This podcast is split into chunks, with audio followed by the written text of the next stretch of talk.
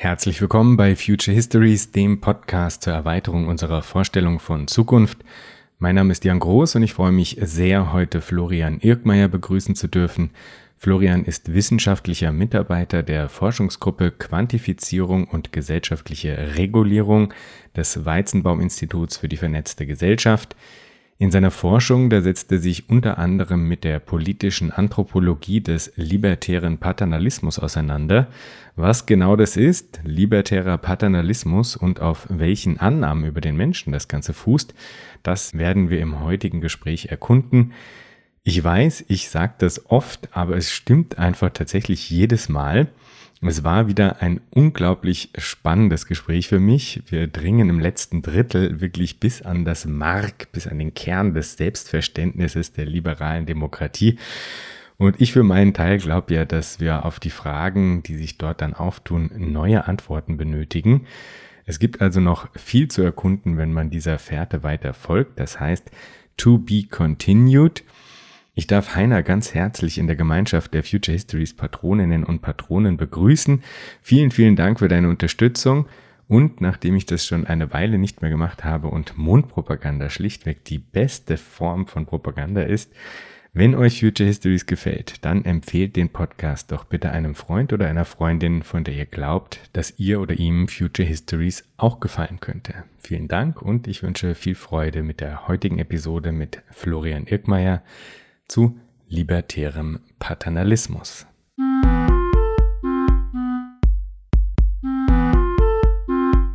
Herzlich willkommen, Florian.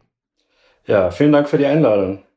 Vielen der Hörerinnen und Hörer wird vielleicht der Begriff des Nudging eher geläufig sein als der des libertären Paternalismus. Vielleicht machen wir den Einstieg über diese Ecke. Was ist das Nudging? Also im Wesentlichen oder übersetzt erst einmal ist ein Nudge eigentlich nur ein Stupser. Und der Nudge, der ähm, quasi in den vergangenen Jahren zum Thema in der Öffentlichkeit geworden ist, das ist bezeichnet einen, einen an Einfluss gewinnenden Typen von Politikinstrumenten. Und das ist eigentlich ein Label, das ähm, auf Richard Thaler, der 2017 den Wirtschaftsnobelpreis gewonnen hat, und Cass Sunstein ähm, zurückgeht. Im Wesentlichen verstehen Thaler und Sunstein als Nudge alle Maßnahmen, mit denen Entscheidungsarchitekten das Verhalten von Menschen in vorhersagbarer Weise verändern können, ohne irgendwelche Optionen auszuschließen oder wirtschaftliche Anreize stark zu verändern.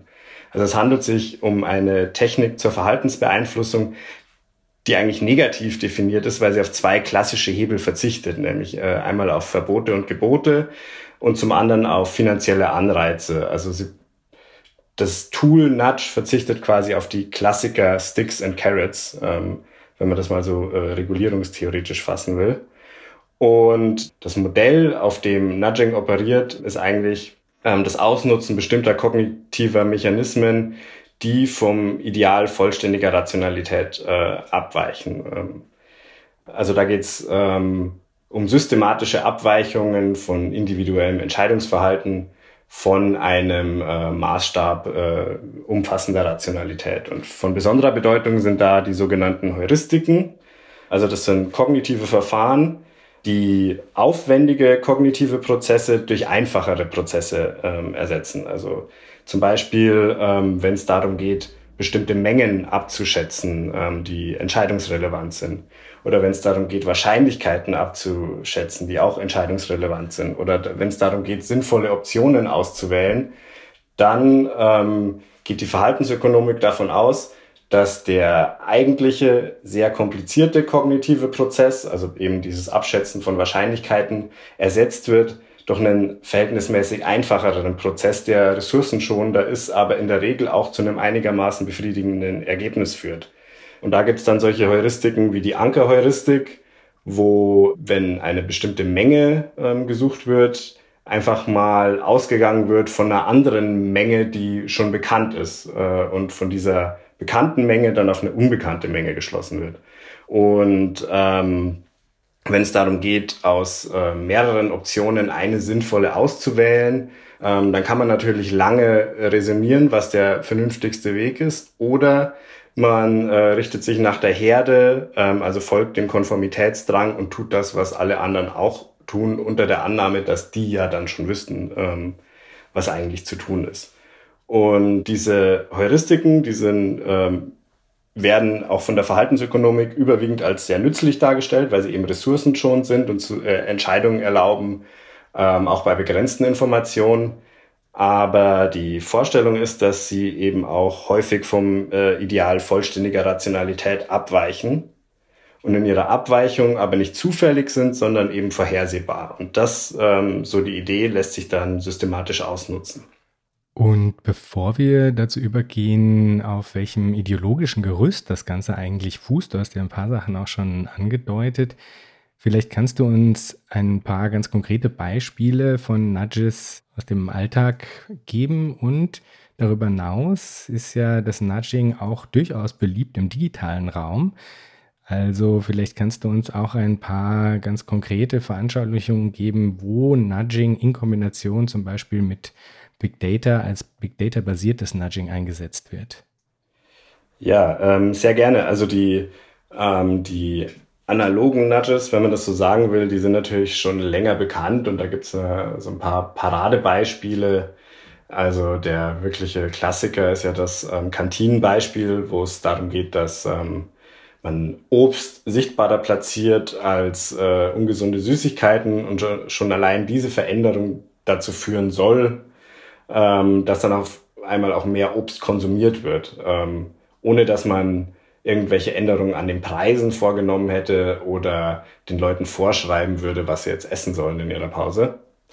Das ist so ein klassisches Beispiel.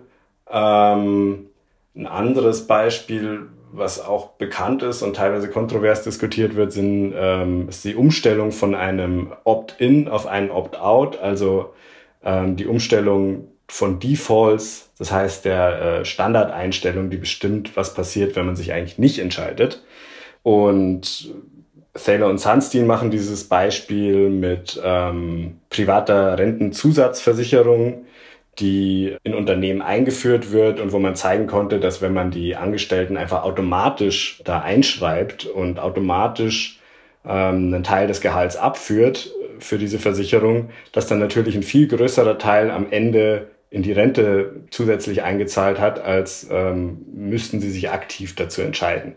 Also man nutzt bei diesen, bei diesen Defaults eigentlich den ähm, Status Quo Bias der Betroffenen aus, also eigentlich ihre Trägheit ähm, und die Tatsache, dass sie sich eigentlich mit dem Status Quo meistens abfinden und den auch irgendwie normativ höher schätzen als ähm, Veränderungen, die man ihnen jetzt in Aussicht stellt. Und der kontroverse Fall, wo man sowas ähm, dann diskutieren kann, ist eigentlich der Fall der Organspende. Wenn ich es richtig verstehe, ähm, ist es in Österreich ja so, dass man aktiv widersprechen muss, wenn man äh, keine Organspenderin, kein Organspender sein muss.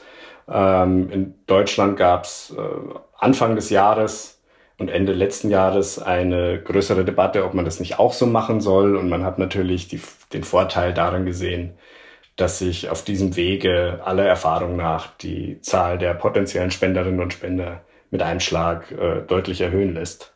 Mhm. Und hat dann natürlich ganz andere Bedenken, die mit Effektivität nichts zu tun haben, sondern eben mit ähm, sowas wie Menschenwürde.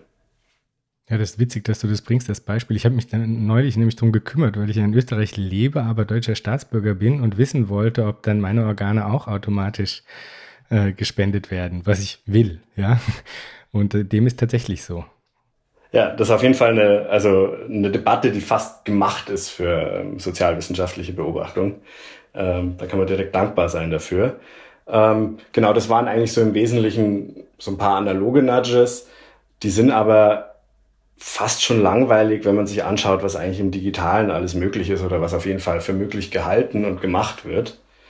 Interessanter sind solche digitalen Nudges vor allem deshalb, weil die Möglichkeiten digitaler Technologien aus der Perspektive der Akteure eine Menge Vorteile mit sich bringen ähm, und dazu führen, dass ähm, Verhaltensbeeinflussung eben sehr viel raffinierter und gleichzeitig günstiger zu werden scheint.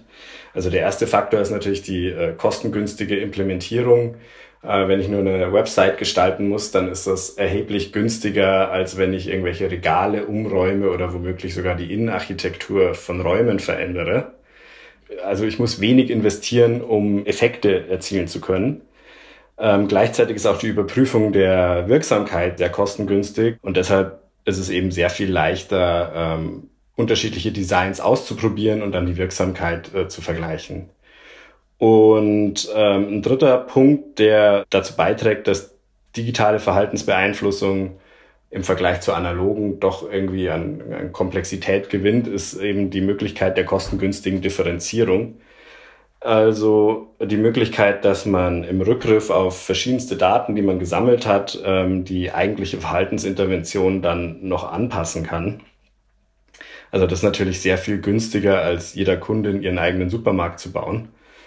Genau in diesem Differenzierungspotenzial sehen Anhängerinnen und Anhänger des libertären Paternalismus, auf den wir dann noch kommen, natürlich auch ein enormes Potenzial als Mittel staatlicher Verhaltensbeeinflussung. Also Cass Sunstein zum Beispiel ähm, sagt ausdrücklich, dass das die Wave of the Future sei. Ähm, und es gibt natürlich, also es gibt auch einen wachsenden Diskurs zu personalisiertem Recht und eben Vorschläge, ähm, doch bestimmte gesetzliche Regelungen auf den unterstellten Rationalitätsgrad der einzelnen Bürgerinnen, des einzelnen Bürgers abzustimmen.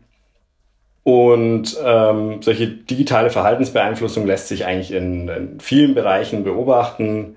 Zusammen mit äh, Max von Grafenstein, Julian Hölzel und Jörg Pohle ähm, habe ich für das Projekt Assessing Big Data oder haben wir zusammen ähm, eine, eine Studie gemacht, die mal einen groben Überblick darüber verschafft. Und da gibt es drei Bereiche, wo es sich schon häuft. Das erste ist der Bereich Konsum, wo uns vermutlich allen äh, die Meldung geläufig ist, ah, nur noch ein Exemplar verfügbar, jetzt muss man schnell sein, sonst ist es weg, wo der Mechanismus der Verlustaversion ausgebeutet werden soll. Dann gibt's ebenso bekannt die Meldung, oh, 5000 weitere Kundinnen haben zusätzlich diese Garantieverlängerung äh, für das Smartphone gekauft, wo ein bisschen der Herdentrieb der Menschen, ähm, also dieser Konformitätsdrang ausgebeutet wird. Und ganz häufig gibt es auch die sogenannten pre-ticked Boxes, also die vorausgewählten oder vorgesetzten Häkchen, die man zum Beispiel vorfindet, wenn man äh, irgendeinen Kaufvertrag online absch äh, abschließt und dann steht, ist eben noch ausgewählt, dass man natürlich den Newsletter noch bekommen will. Und da wird eigentlich der Status Quo Bias ausgenutzt, also die Neigung, äh, mit Vorauswahlen sich zufrieden zu geben. Ebenso kann man digitale Verhaltensbeeinflussung im Bereich der Arbeit und der Kontrolle von Beschäftigten ähm, studieren. Also ganz häufig kann man Feedback-Mechanismen beobachten, äh, wo einzelnen Personen eben Informationen über die Leistungen ihrer selbst und über die Leistungen anderer zugespielt werden und das äh, fungiert dann natürlich auch als äh, Aufruf zur Leistungssteigerung.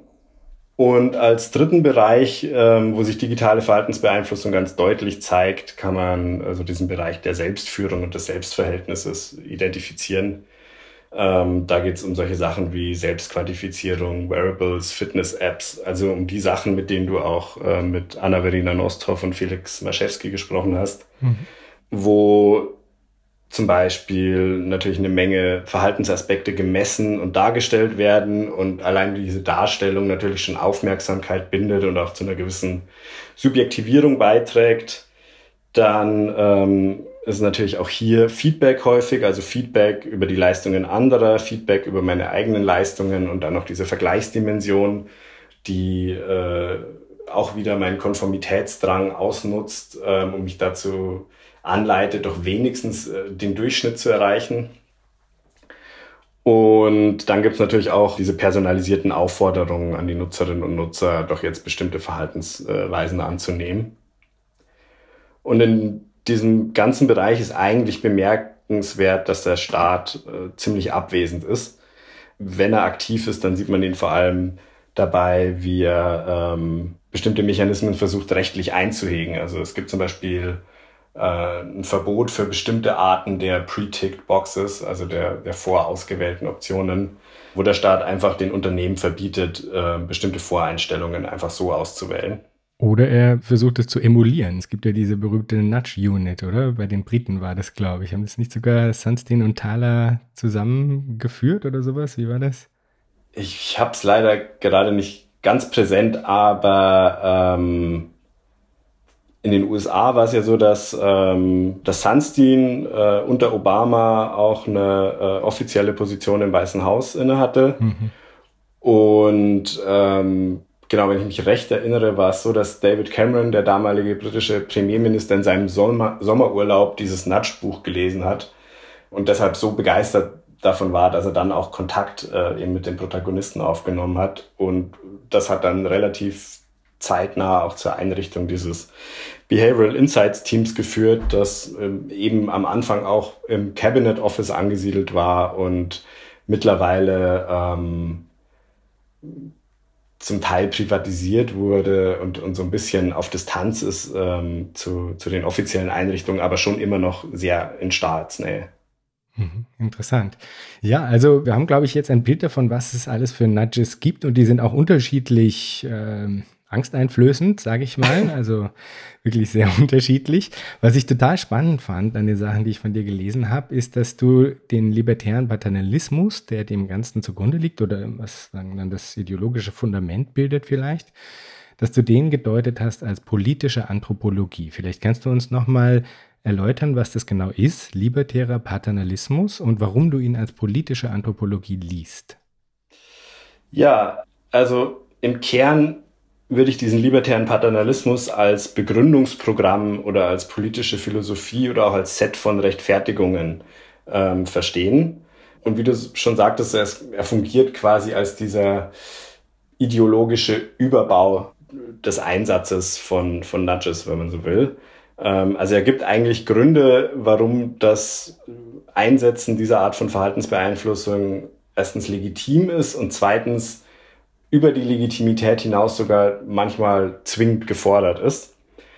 Und ähm, zur ja, Popularität des Namens hat vermutlich schon beigetragen, dass er natürlich als Oxymoron angelegt ist, also diese äh, erstmal schwer vereinbaren äh, Pole libertär und paternalistisch ähm, fusioniert. Und ähm, die Idee hinter diesem Label ist, ähm, dass eben das äh, libertäre oder liberale Credo individueller Selbstbestimmung mit dem Anspruch verbunden werden soll, dass Verhaltensbeeinflussung ja doch legitim sei, wenn sie der Gesundheit oder Lebensqualität der Beeinflussten dient. Und das Problem, das dabei natürlich sofort äh, aufpoppt, ist natürlich die Frage, warum man denn Nudges braucht, wenn Selbstbestimmung so ein hoher Wert ist und ich weiß, welche Entscheidungen in meinem Sinne sind. Und das quasi dieser Widerspruch, der sofort aufploppt, ist eigentlich auch so eine Art liberale Grundintuition, gegen die der libertäre Paternalismus ankämpft. Ähm, und diese liberale Grundintuition hat dann eigentlich so ihre systematisierte, rationalisierte Form im sogenannten Harm Principle von John Stuart Mill gefunden.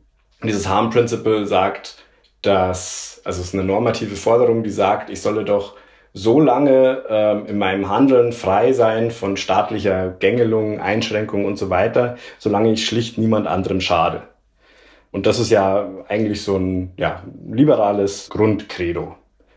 Und ähm, der libertäre Paternalismus versucht dieses Grundcredo zu unterminieren und zu delegitimieren. Und ähm, das macht er, indem er eigentlich den Diskursjoker Menschenbild zückt. Ähm, also er greift auf ein Modell menschlichen Verhaltens zurück mit dem er zum einen die Wirksamkeit von Nudges begründen kann, nämlich ähm, durch die systematische und ausnutzbare Verzerrung von Kognition und zum anderen, mit dem er begründen kann, warum Selbstbestimmung nicht mehr dasselbe ist wie die Abwesenheit von staatlichem Eingreifen, sondern warum Selbst, Selbstbestimmung sich sogar durch staatliche Intervention genau ergibt. Das müssen wir noch ein bisschen genauer erklären. Dass der libertäre Paternalismus die Selbstbestimmung gerade dann erfüllt sieht, wenn der Staat denn eingreift. Das ist ja jetzt von sich aus äh, erstmal nicht so ganz einleuchtend. Was ist die Argumentationslinie, die dem zugrunde liegt? Also das ist genau der Punkt, wo eigentlich diese ähm, verhaltensökonomische Beschreibung des Menschen ähm, die Argumente des libertären Paternalismus stützt. Also aus einer liberalen Perspektive erscheint es erstmal widersinnig, dass durch staatliches Eingreifen, durch Beschränkung meines eigentlichen Handelns sowas wie Selbstbestimmung erreicht wird.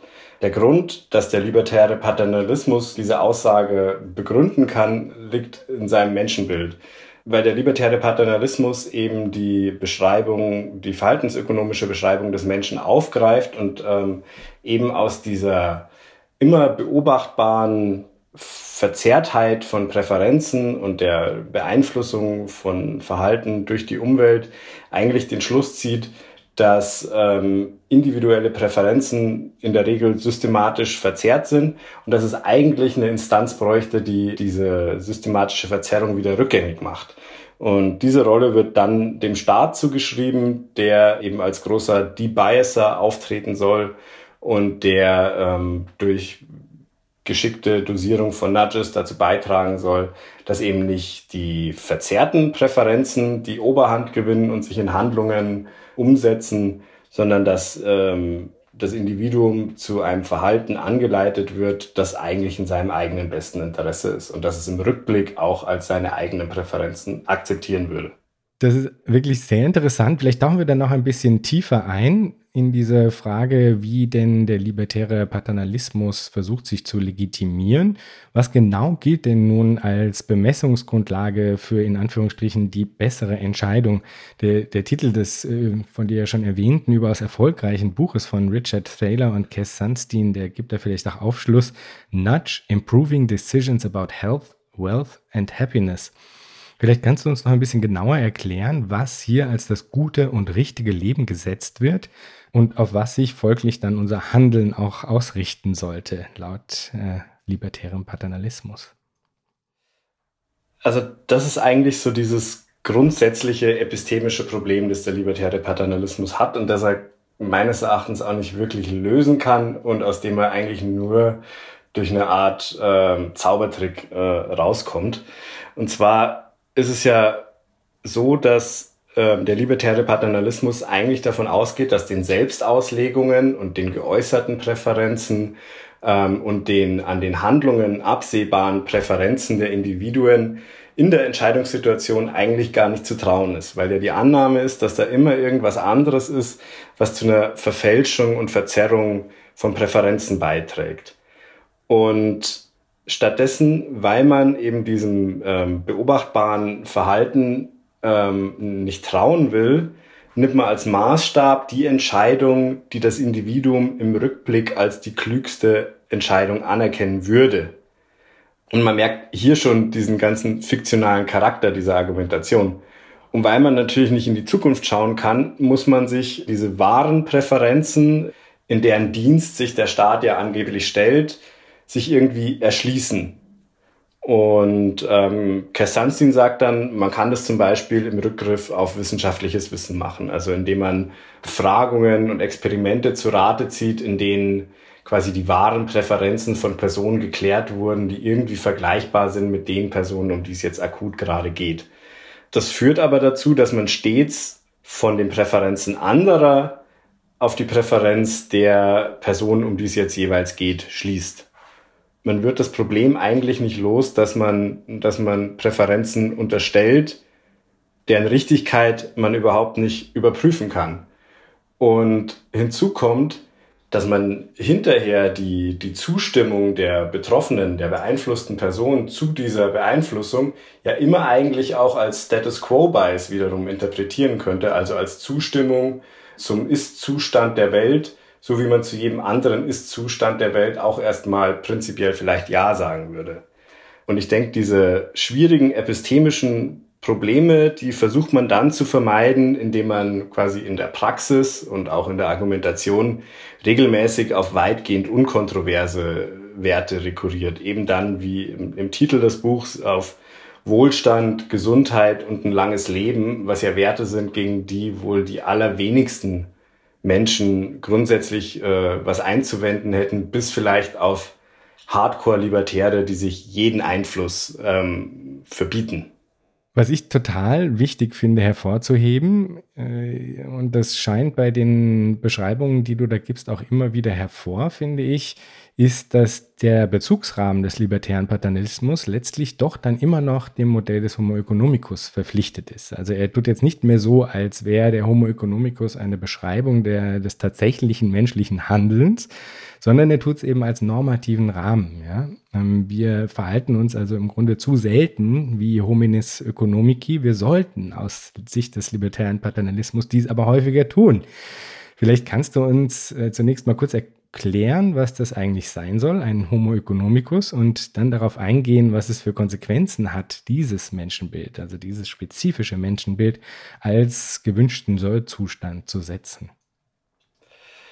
Ja, also erstmal kommt äh, das Modell des äh, Homo economicus aus den neoklassischen Wirtschaftswissenschaften und ähm, ist ein Modell wie viele andere Modelle auch, also eine Abstraktion von der Realität ähm, mit der man dann arbeiten kann, weil sie eben so vereinfacht ist. Es gibt eine Reihe von Annahmen äh, über den Homo economicus. Zum Beispiel zählt dazu, dass er eben stabile Präferenzen hat, ähm, die sich jetzt auch durch die Situation nicht grundsätzlich verändern. Dass er transitive oder konsistente Präferenzen hat. Das heißt, ähm, wenn ich A besser finde als B und B besser finde als C, dann finde ich auch A besser als C ähm, dann geht man davon aus, dass der Homo economicus einigermaßen vollständige Informationen über die Situation hat, in der er entscheidet und dass er diese Informationen noch einigermaßen fehlerfrei verarbeiten kann.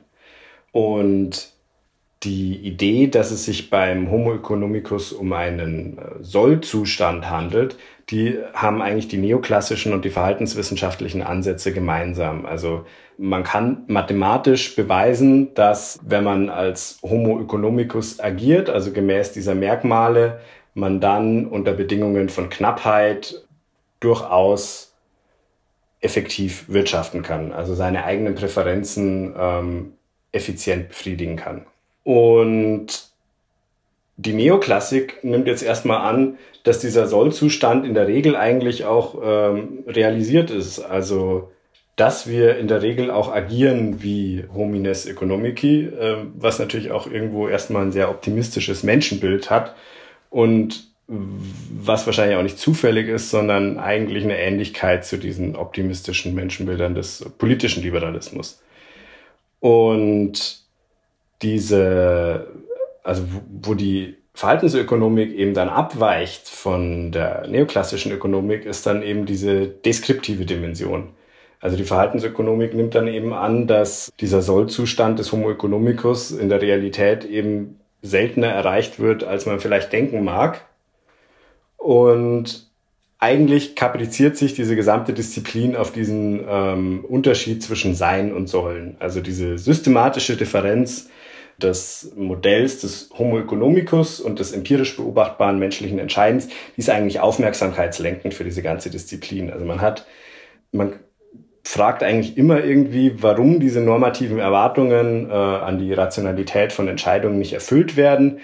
Und dann hat man immer auch gleich eben ein paar Verdächtige im Auge und das sind dann eben alte Heuristiken, die man aus anderen Studien kennt und wenn die nicht greifen, dann findet man vielleicht neue Heuristiken, äh, neue Biases, die zu einer Verzerrung beitragen. Und dann können wir ja ähm, noch, noch zu, der, zu deiner Frage kommen, was es denn eigentlich bedeutet, dass, dass der, die Verhaltensökonomik diese, an diesem normativen Sollzustand festhält und nur den, de, die deskriptive Annahme fallen lässt. Ähm, und man könnte, wenn man das politisch lesen will, kann man das natürlich so interpretieren, dass ähm, diese halbe Anlehnung an den Homo economicus eigentlich sowas wie eine Reparaturfunktion zeigt. Ähm, also dass dass die Instrumente, die die Verhaltensökonomik äh, bereitstellt, eigentlich vor allem dazu dienen, empirisch beobachtbares Entscheiden wieder auf dieses Rationalitätsniveau zu heben, das man für den Sollzustand hält, um dadurch wieder Märkte ordnungsgemäß in Gang zu bringen und ähm, Behavioral Market Failures, also ähm, verhaltensbasiertes Marktversagen zu vermeiden. Wobei das ja schon, muss man sagen, also weil du jetzt vorhin meintest, okay, wenn man äh, das mathematisch äh, modelliert, den Homo economicus und äh, entlang dieser Annahmen, dass man dann durchaus in der Lage sei, äh, quasi äh, effizientes Handeln in der Welt zu gewährleisten, dann ist da ja schon eine bestimmte Idee von Effizienz implizit, oder? Also es ist ja nicht so, dass dann das irgendwie eine, eine wertfreie Idee wäre, was denn da als effizient angenommen wird, sondern es ist ja schon durchaus eine, ja, so eine funktionale Rationalität, die irgendwie dem zugrunde liegt, oder nicht? Absolut. Also dieses äh, Rationalitätsmodell ist, ist quasi eine Zuspitzung und Systematisierung der Idee instrumenteller Vernunft. Also ähm, wie kann ich mit möglichst geringem Mitteleinsatz äh, ein Maximum meiner Präferenzen befriedigen. Was ich durchaus relevant finde, ist diese Behauptung der Verhaltensökonomie, sie könne hier Wahrheiten über den Menschen produzieren. Du hast es ja schon mehrmals eigentlich jetzt in unserem Gespräch angesprochen. Da wird ganz vehement mit anthropologischen Annahmen äh, über den Menschen eben gearbeitet.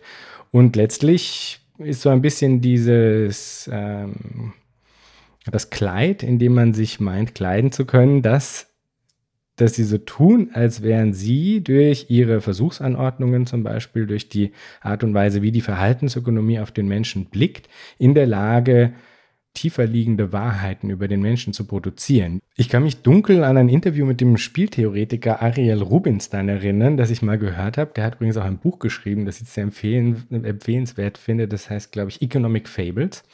Und in diesem Interview jedenfalls, da kritisiert er das äh, hochartifizielle Setting der verhaltensökonomischen äh, Experimente und dass zum Beispiel die geringen Beträge, die da als Anreize dienen, im Grunde keine brauchbaren Schlüsse zulassen und so weiter. Also verschiedene Sachen spricht er da an.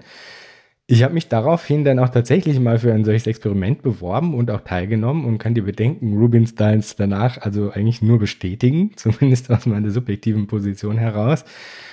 Was bedeutet denn die Anlehnung an das Modell des Homo economicus auf der einen und diese hochartifiziellen Versuchsanordnungen der Verhaltensökonomie auf der anderen Seite für die angeblichen in Anführungsstrichen Wahrheiten, die die Verhaltensökonomie da vorgibt zu produzieren?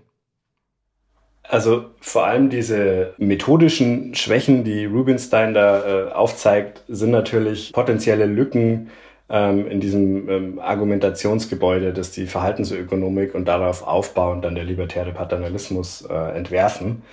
Und es stimmt natürlich, dass ähm, die Befunde der Verhaltensökonomik grundsätzlich leicht kritisierbar sind. Also man kann eigentlich immer wieder das Argument machen, dass da was Partikulares als etwas Universelles ausgegeben wird. Also man kann es eben zum Beispiel festmachen an der geringen Zahl von Teilnehmerinnen und Teilnehmern. Man kann es auch äh, festmachen an dem sehr spezifischen Milieu, aus dem sich diese Teilnehmenden rekrutieren, was nämlich in der Regel, vor allem bei den frühen Experimenten, vor allem Studierende der Universitäten sind, an denen die ähm, einschlägigen äh, Wissenschaftlerinnen und Wissenschaftler tätig waren. Und man kann dann natürlich auch noch die Künstlichkeit der Situation kritisieren.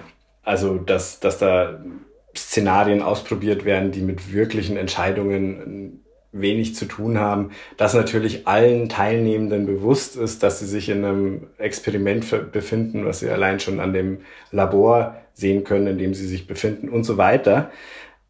Ich habe nur die Befürchtung, dass eigentlich diese Art von Kritik am Ende, ähm, auch wenn sie jetzt von außen vorgetragen wird, nur dasselbe macht wie so eine disziplininterne Methodenkritik, und also im Endeffekt dazu führt, ähm, dass äh, einfach die Forschungsdesigns äh, verbessert werden, was ja für Forschung eigentlich auch immer eine gute Sache ist. Und ich glaube, selbst wenn man diese Kritik komplett durchzieht und immer wieder ähm, die Schwächen dieser Experimente aufzeigt, wird man vielleicht am Ende sich doch an den Gedanken gewöhnen müssen, äh, dass in diesen Experimenten tatsächlich auch einige Regelmäßigkeiten gefunden werden, die dann Bestand haben. Und deswegen weil ich denke, dass wir uns an diesen Gedanken gewöhnen müssen, dass da tatsächlich irgendwas gefunden wird, denke ich auch, wir sollten nicht darauf hoffen, dass jetzt irgendwo anders her eine bessere experimentelle oder naturwissenschaftliche Beschreibung menschlichen Verhaltens kommt, die am Ende, am Ende doch noch unsere Freiheit äh, und unser Selbstbild als äh, autonome Individuen rettet. Sehr schön, Florian, das hast du jetzt wirklich sehr schön gesagt und das ist eigentlich eine Steilvorlage zu meiner nächsten Frage, die Frage der Autonomie. Wie wird Autonomie im Liberalismus denn konzeptionalisiert und wie wird sie dann im libertären Paternalismus konzeptionalisiert? Also man kann eigentlich sagen, dass der libertäre Paternalismus den Autonomiebegriff komplett umdeutet. Und zwar von der negativen Freiheit in so einem klassischen Sinne hin zur Realisierung authentischer Präferenzen. Also im klassischen Liberalismus, wenn man das mal so zuspitzen will, dann kann man, kann man Autonomie als negative Freiheit äh, im Sinne Jesaja Berlins beschreiben. Das heißt, ähm, ich bin frei in dem Maße, in dem der Umsetzung meiner Präferenzen keine sozialen Hindernisse im Wege stehen. Ähm, natürlich immer unter Einschränkungen des Harm Principle, also dass ich keinen Dritten schade. Und diesem liberalen Credo entspricht dann auch in den neoklassischen Wirtschaftswissenschaften die analytische Enthaltsamkeit gegenüber der Entstehung von Präferenzen. Also ähm, Stiegler und Becker sagen es ganz klassisch, de gustibus non est disputandum, also über Geschmäcker kann man nicht streiten.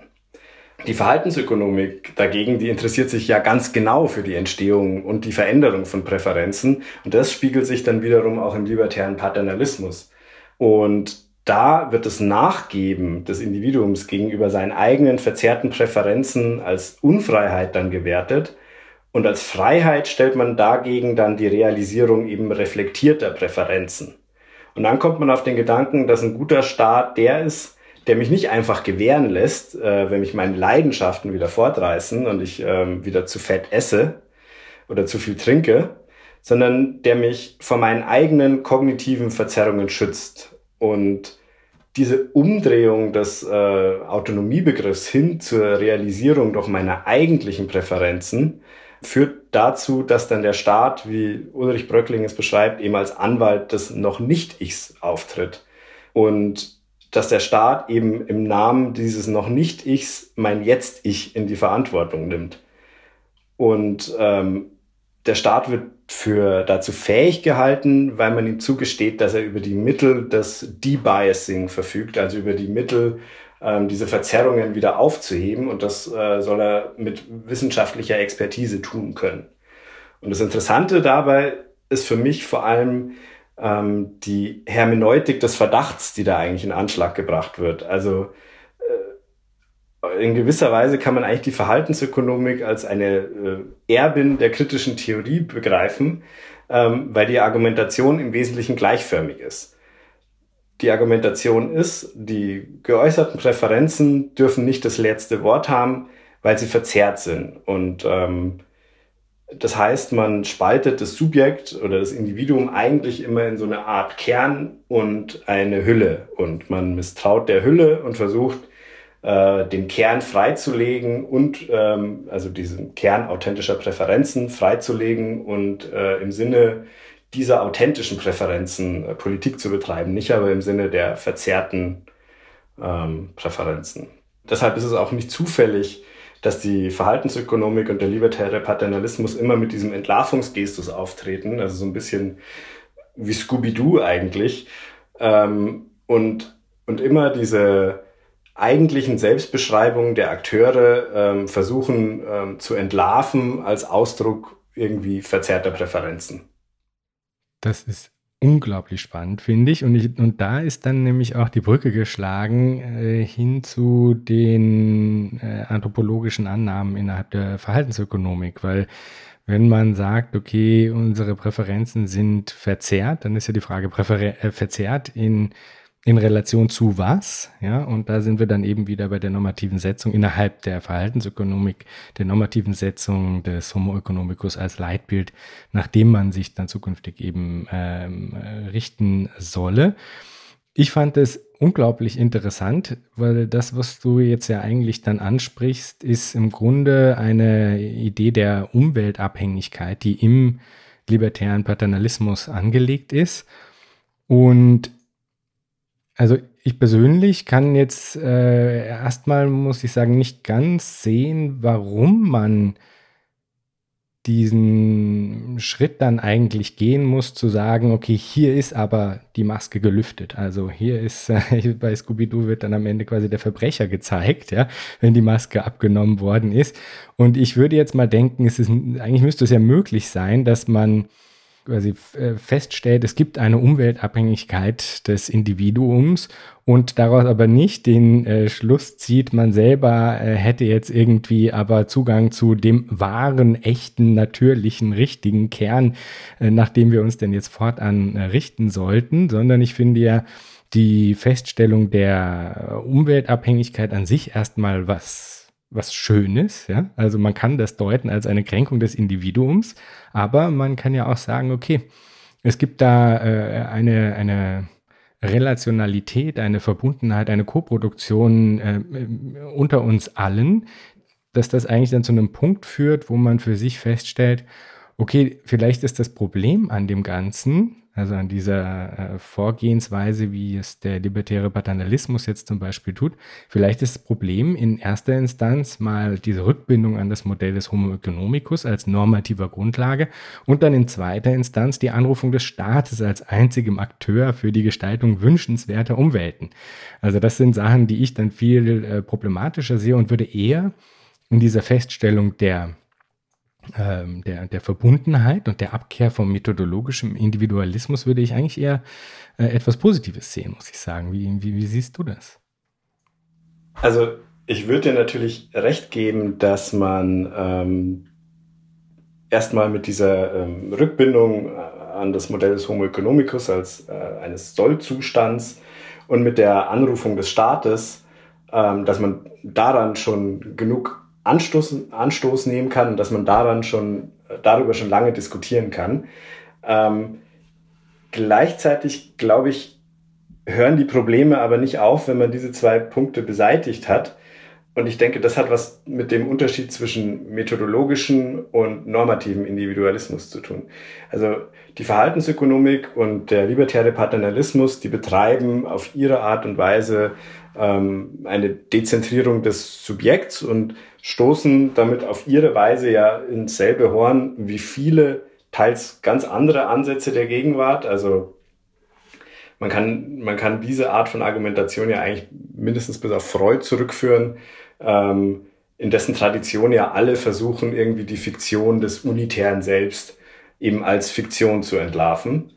Mein Bedenken oder mein Verdacht wäre aber, dass ähm, dass man also natürlich für analytische Zwecke ähm, vom methodologischen Individualismus absehen kann und äh, zu fruchtbaren Ergebnissen kommt, wenn man ähm, das Verhältnis von, von Umwelt und, und individuellem Verhalten ähm, irgendwie offener betrachtet und eine Vielfalt von, von Instanzen irgendwie ähm, an der Entstehung von Verhalten beteiligt sieht dass man aber gleichzeitig Gefahr läuft, eigentlich das, das äh, Kind mit dem Bade auszuschütten, wenn man aus der äh, Verabschiedung des methodologischen Individualismus äh, auch gleich darauf schließt, dass man jetzt auch den normativen Individualismus verabschieden kann.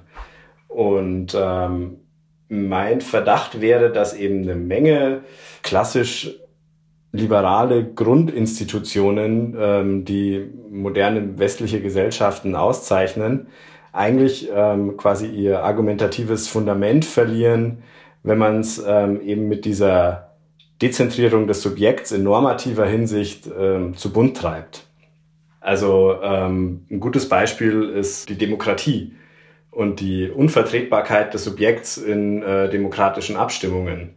Also Natürlich wissen wir in den, in den Wissenschaften, also in der Psychologie, in den Sozialwissenschaften, in den Kulturwissenschaften und so weiter, dass die Wahlentscheidung äh, von Individuen natürlich mit einer Menge von ähm, Faktoren äh, zusammenhängt und, und korreliert, die das Individuum für sich vielleicht bei der Wahl selber ähm, gar nicht so zur Kenntnis nimmt. Also mit ähm, kulturellen Präferenzen, mit äh, Klassenzugehörigkeit, mit womöglich auch so einer Art Persönlichkeitstypus. Und trotzdem glaube ich, dass diese, diese Fiktion des unabhängig entscheidenden Subjekts als Fiktion eben doch auch die Wirkung einer Stütze ähm, demokratischer Entscheidungen hat, weil ich dann Entscheidungen immer diesem äh, Individuum zurechnen kann, das sie getroffen hat. Und weil man sich dann auch mit ähm, getroffenen Entscheidungen quasi zufrieden geben und arrangieren kann und nicht dazu übergehen muss, die Entscheidung, also vor allem die Entscheidung der anderen, immer unter diesem Vorbehalt zu betrachten, dass sie ja eigentlich irgendwie nur äh, der Umstand äh, oder nur den Umständen der Situation geschuldet sein, dass sie eigentlich irgendwie verzerrt sein und so weiter. Und darin würde ich auch die Gefahr sehen, dieses ähm, Cambridge Analytica Fatalismus eigentlich, also dieses Mythos, ähm, wie David Karpf das auch beschrieben hat, dass es irgendwelche bösartigen, allmächtigen ähm, Zauberinnen und Zauberer gibt, die mit ihren äh, gut durchdachten Geheimtechniken ähm, Wahlentscheidungen programmieren könnten. Was am Ende eigentlich nur dazu führt, dass man missliebige Entscheidungen, die einem nicht passen, einfach zurückführt auf die Verzerrung von Präferenzen. Und äh, ich könnte mir vorstellen, dass diese Art von Semantik am Ende nicht unbedingt dazu beiträgt, das Vertrauen in demokratische Verfahren aufrechtzuerhalten. Das ist wirklich hochinteressant und äh, kratzt eindeutig am, am Kern unserer Gesellschaften, muss man sagen.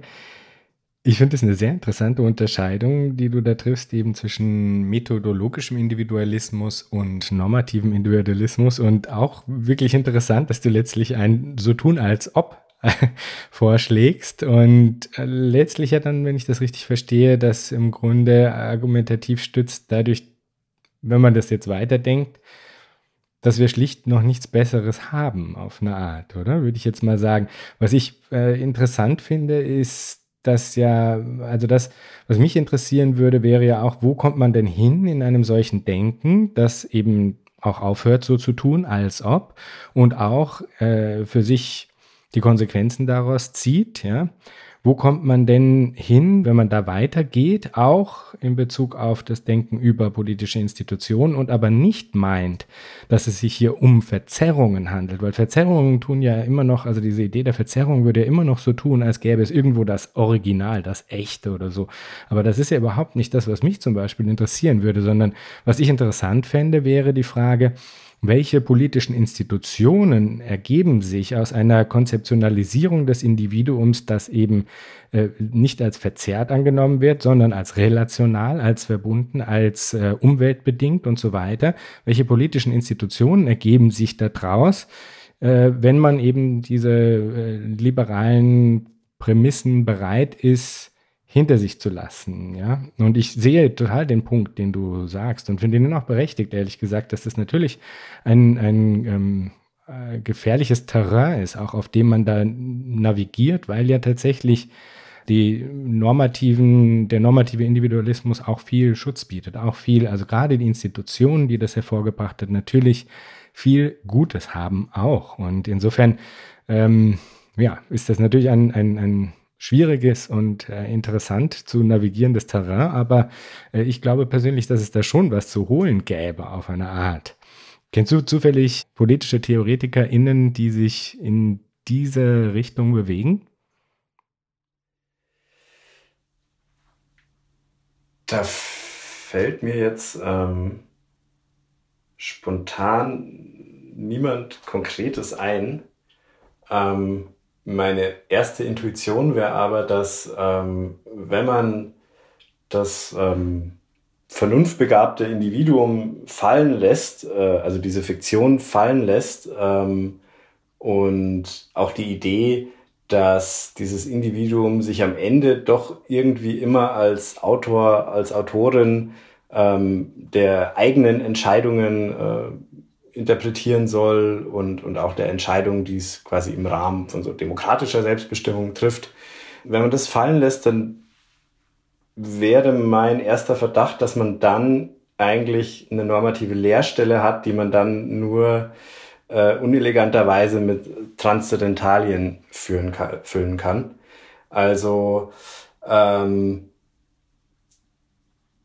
dass es dann wieder Werte sind, die irgendwie ähm, durch, durch, durch Offenbarung äh, verkündet werden müssen, also dass man dann quasi in so eine Art religiöse Semantik zurückfällt, oder dass man sich ähm, an quasi Eudaimonismus klammert, also einfach an innerweltlichem Wohlbefinden, ähm, also quasi genau an Health, Wealth und Happiness Oh, Florian, da muss ich aber widersprechen. Das finde ich interessant, weil du hast ja eigentlich gerade selber sehr schön durchexerziert, dass wir es hier mit einer Realfiktion zu tun haben. Also, dass der äh, normative Individualismus, auf dem das Ganze hier aufbaut, ähm, eben auch ein so tun als ob ist. Und die logische Schlussfolgerung daraus wäre ja, dass es auch andere Formen des so tuns als ob geben kann, auch andere Formen der Realfiktion, die aber dann eben nicht mehr in letzter Instanz rekurrieren müssen auf das Negieren ähm, äh, der letztlich Verbundenheit. Also ich würde mal vermuten, dass es da einen Zusammenhang gibt zwischen der Realfiktion des auch des normativen Individualismus und den Schwierigkeiten, die wir haben, damit Formen der politischen Ökonomie zu entwickeln, die die Verbundenheit auch in einer fundamentalen Art und Weise äh, in den Vordergrund stellen. Das ist jetzt nur mal so eine These. Also ich will natürlich, also erstens bin ich natürlich gar nicht äh, hier in meiner äh, Funktion als letztes argumentatives Bollwerk des Liberalismus. Äh,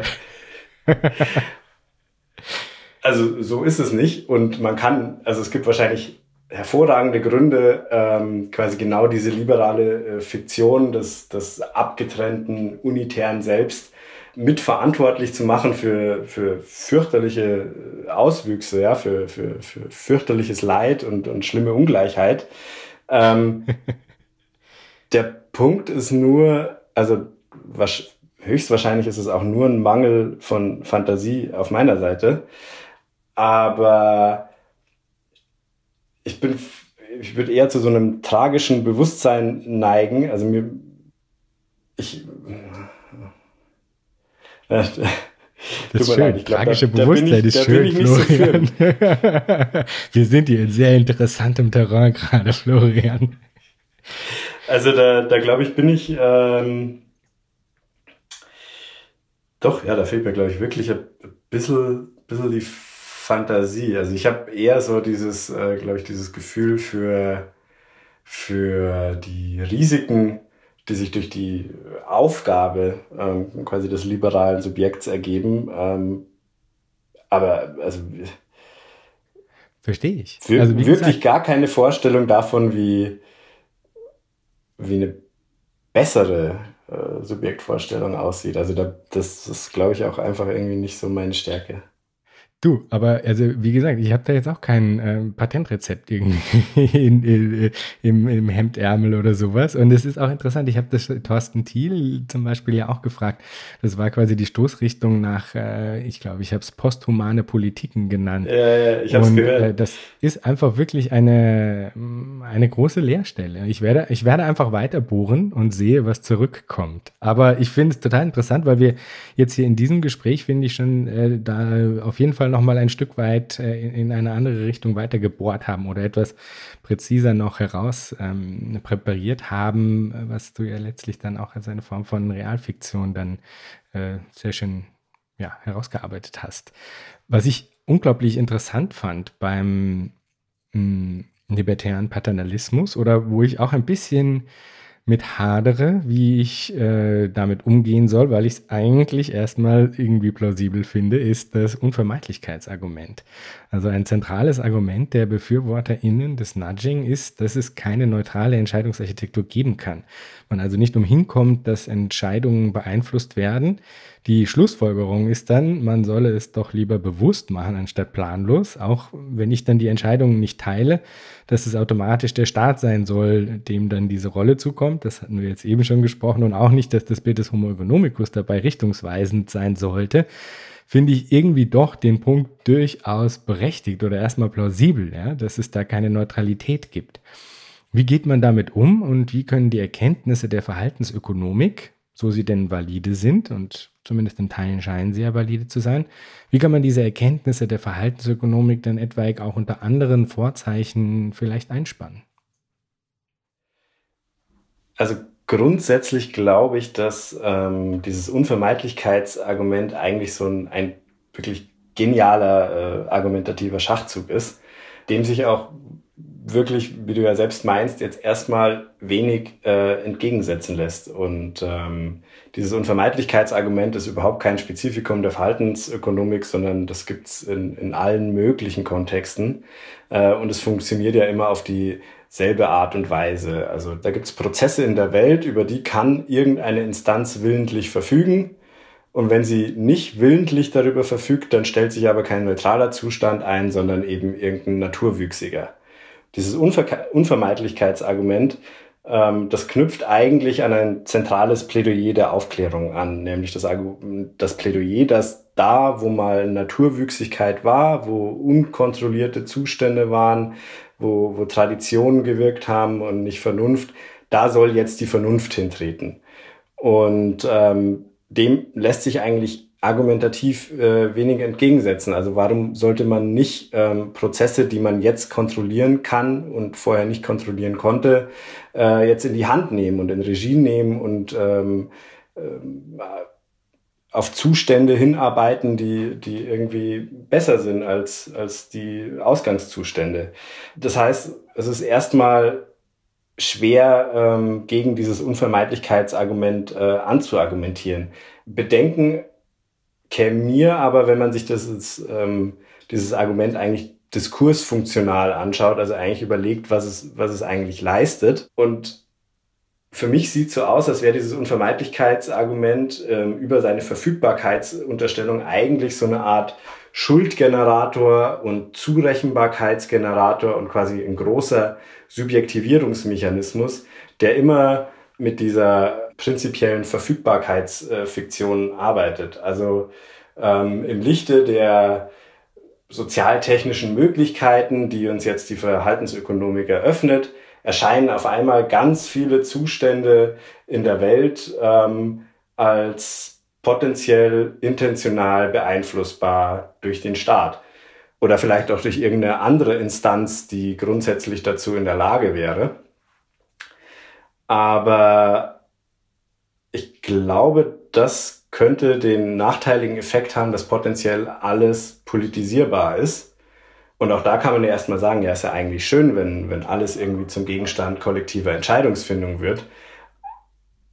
Aber ich sehe so die, die slippery slope, dass, ähm, dass quasi diese Freiräume, die sich das Individuum über Jahrhunderte äh, gegenüber dem Staat und, und auch gegenüber anderen Individuen und auch gegenüber Gemeinschaften erarbeitet hat, dass diese Freiräume ähm, durch dieses Unvermeidlichkeitsargument eigentlich zunehmend ähm, wieder beschnitten und aufgelöst werden, weil ja eigentlich alles irgendwie Gegenstand intentionaler Beeinflussung ist, weil alles irgendwie noch optimiert werden kann, ähm, weil man überall noch äh, aus diesen naturwüchsigen Zuständen doch jetzt irgendwie rationale Verhältnisse machen kann äh, und so weiter.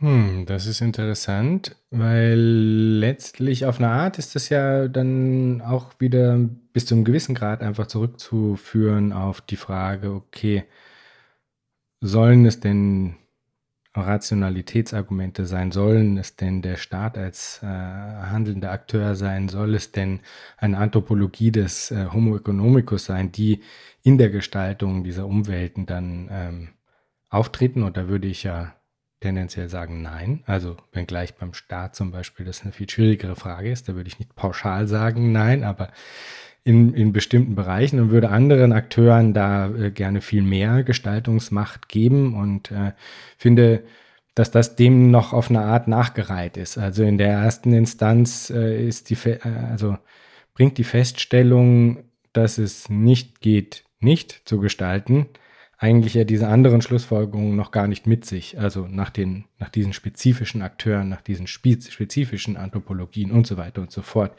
Insofern haben sie da dann auf eine Art ja das im Grunde das auf eine Art bis zum gewissen Grad ja auch äh, festgestellt. Sie haben eigentlich irgendwie einen Punkt, aber wie sie ihn einsetzen, ist eigentlich in dieser Form dann weder zwingend noch zumindest subjektiv aus meiner Perspektive dann auch richtig. Ja, ich glaube, das ist auch das wahnsinnig Unbefriedigende, wenn man sich irgendwie ähm, mit der Verhaltensökonomik und dem libertären Paternalismus beschäftigt und ähm, uns quasi nicht schafft, irgendwie so eine, ähm, so eine kritische Position so, so eisenhart, unreflektiert durchzuhalten. Ähm, denn wenn man sich mal mit den, wenn man sich wirklich auf die Argumente einlässt, dann haben die natürlich alle oder oft was für sich und ähm, es ist quasi schwer, die prinzipiell zurückzuweisen und da jetzt irgendeinen argumentativen Fehler drin zu finden, sondern wenn man die ernst nimmt, dann hat man, kann man eigentlich immer nur so slippery slope Bauchschmerzen haben, ähm, dass ähm, dieses Argumentationsmuster als solches über kurz oder lang zu größeren Problemen führt, auch wenn die einzelne Intervention, die da vielleicht gerade angedacht wird, total unproblematisch ist und so. Und ich glaube, in der Hinsicht macht's, also tut man sich als, als Kritiker jetzt auch nicht den Gefallen, ähm, da so verbohrt und, und verbissen zu sein, weil ich denke, das hat auch oft was sehr Elitäres. Also dieser, diese ganz harte, liberale, libertäre ähm, Kritik, das, also gegen den libertären Paternalismus,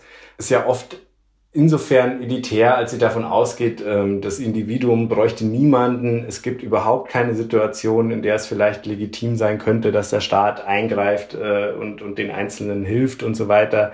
Und ähm, wenn man klassisch oder hardcore libertär davon ausgeht, dass ähm, alles, was dem Einzelnen widerfährt, auch diesem Individuum zuzurechnen ist, dann ist das natürlich auch äh, genauso äh, ein Schuldgenerator wie ähm, auf der anderen Seite dieses Unvermeidlichkeitsargument. Also beide, beide Extreme führen eigentlich dazu, dass man die Erwartungen an bestimmte Instanzen äh, maßlos überreizt. Also die Erwartungen entweder dem Individuum gegenüber oder gegenüber einer kollektiven Instanz wie dem Staat. Und ähm, dann hat man eigentlich nur den unbefriedigenden Ausweg, dass man sich so im, im Klein-Klein irgendwie der, der Mittelwege und der Einzelfallabwägungen bewegt. Aber ich glaube, seriöserweise lässt sich da auch nicht wirklich rauskommen.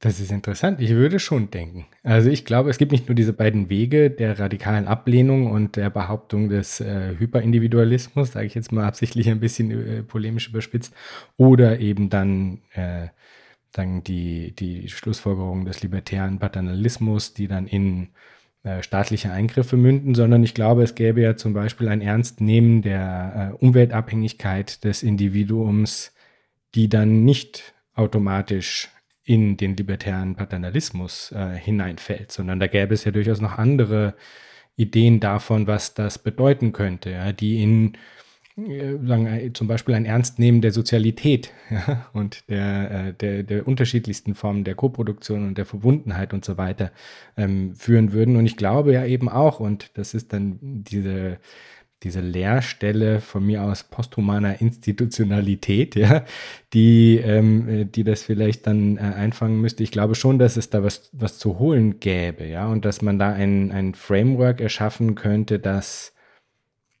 dass das ernster nimmt. Also dass, ähm, dass diese, diese Erkenntnisse im Sinne der Umweltabhängigkeit, also zu erkennen, dass wir alle äh, diese Formen der auch Beeinflussbarkeit dass, äh, dass man die anerkennt, dass man sie nicht nur negativ liest, sondern auch positiv liest, weil dass du mich beeinflusst und ich dich beeinflusse, ist nichts Schlechtes per se.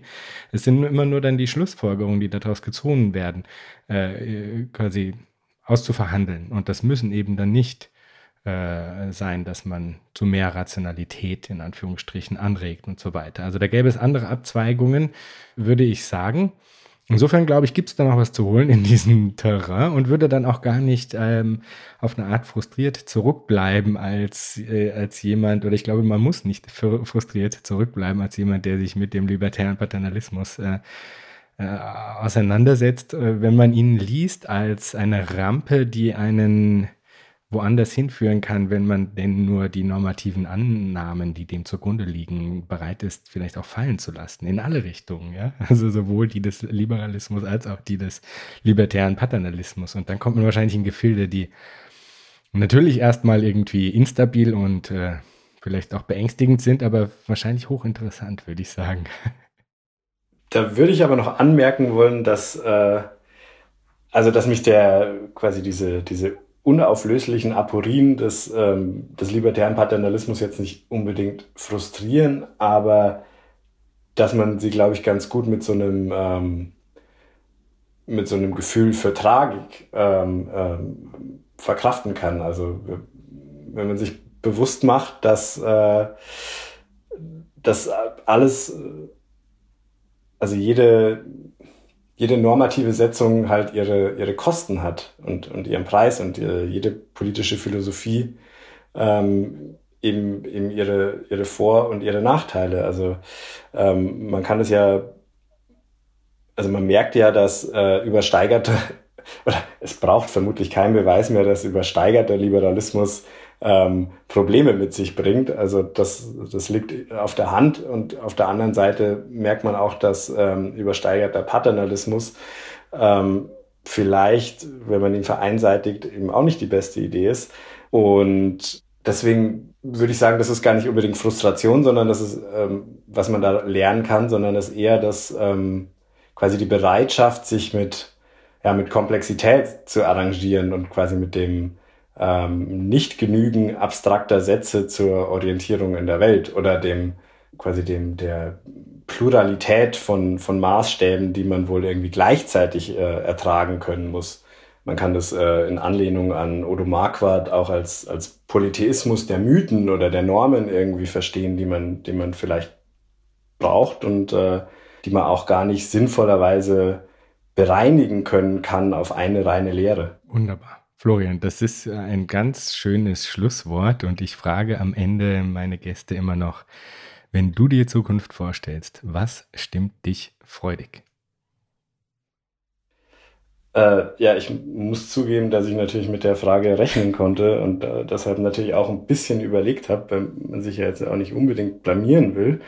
Ähm, und ich glaube, was mich freudig stimmt, äh, wenn ich an die Zukunft denke, ist, eigentlich Erfahrung, und zwar ähm, die Erfahrung, dass bisher weder die Versprechen, ähm, die mit neuen Beeinflussungstools verbunden waren, noch die apokalyptischsten Szenarien wahr geworden sind. Und wenn man äh, von der Vergangenheit auf die Zukunft schließen kann, was immer auch ein bisschen riskant ist, dann kann man hoffnungsvoll sein. Wunderbar. Florian, vielen Dank für das Gespräch.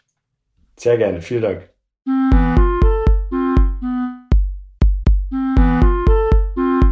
Das war Future Histories für heute. Vielen Dank fürs Zuhören. Shownotizen und vieles mehr findet ihr auf www.futurehistories.today. Diskutiert mit auf Twitter unter dem Hashtag Future Histories oder auf Reddit. Lasst mich wissen, was ihr zu dem Ganzen denkt und wie euch diese Folge hier gefallen hat. Unbedingt gut bewerten auf allen Podcast-Plattformen, die ihr nutzt. Für unsere Patreon-Unterstützerinnen und Unterstützer gibt es auf www.patreon.com-future histories vieles an Zusatzmaterial.